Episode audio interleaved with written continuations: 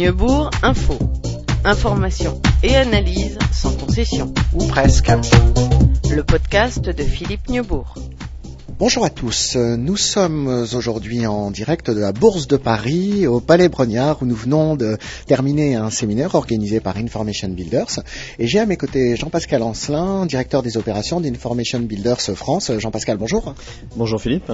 Alors une première question peut-être pour partager avec nos auditeurs. Aujourd'hui Information Builders, quelles sont les grandes innovations technologiques que vous présentez? Je crois que l'objectif de cette matinée avec vous, c'était effectivement de montrer euh, quelle était aujourd'hui la deuxième phase de la business intelligence en matière de comment déployer l'information partout dans l'entreprise, comment la partager pour qu'effectivement l'information ne soit pas euh, diffusée uniquement aux analystes mais aux opérationnels. Donc l'objectif aujourd'hui c'était de dire on a l'infrastructure, Maintenant, si on veut diffuser l'information partout dans l'entreprise, il faut une nouvelle technologie. Il faut s'appuyer sur des nouvelles technologies, donner des, possibilités aux utilisateurs finaux via le web euh, d'avoir euh, un ensemble de fonctionnalités euh, très, je dirais très, très ludiques et en même temps très puissantes avec les nouvelles technologies Ajax, de permettre d'accéder à l'ensemble des informations de l'entreprise via des solutions d'intégration. Et là, on va pousser nous au maximum dans ces prochains mois sur l'infrastructure SOA Qui permet effectivement d'aller chercher des informations en temps réel.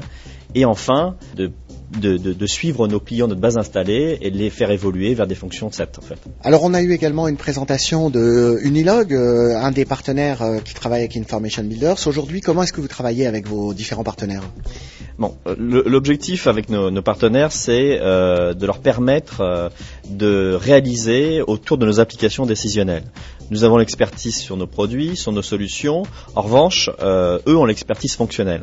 Donc nous, on souhaite s'appuyer comme ce matin sur Unilog pour, euh, par exemple, traiter des, applications décisionnelles dans le monde de la banque. Mais effectivement, on travaille aussi bien avec d'autres comme Business, Business des décisions, comme Capgemini, comme Bearing Point au niveau de Google. Donc on souhaite de toute façon s'appuyer sur nos partenaires, sur toute la partie euh, fonctionnelle qu'on maîtrise pas suffisamment aujourd'hui, puisque euh, aujourd'hui nos, nos intégrateurs sont proches des projets. On garde l'expertise de nos solutions, mais on souhaite que nos, que nos, partenaires réalisent autour de nos solutions. Alors une dernière question cette fois sur les produits. Euh, donc il y a des versions qui vont arriver dans les dans les mois qui viennent. À quel rythme est-ce que vous conseillez à vos clients de, de migrer vers cette nouvelle ces nouvelles versions? Est-ce que vous allez les obliger à migrer par exemple? Alors, il est hors de question de, de, nos, nos, clients à migrer euh, sur des nouvelles releases et de leur faire payer un upgrade ou du conseil autour de tout cela. Non, en fait, nos, nos clients nous suivent parce que, effectivement, à chaque fois, on explique comment euh, est-ce qu'on peut aller au-delà du reporting classique euh, que l'on voit euh, aujourd'hui au niveau des analytiques et des power users, mais ils vont nous suivre vers le déploiement des solutions vers les opérationnels.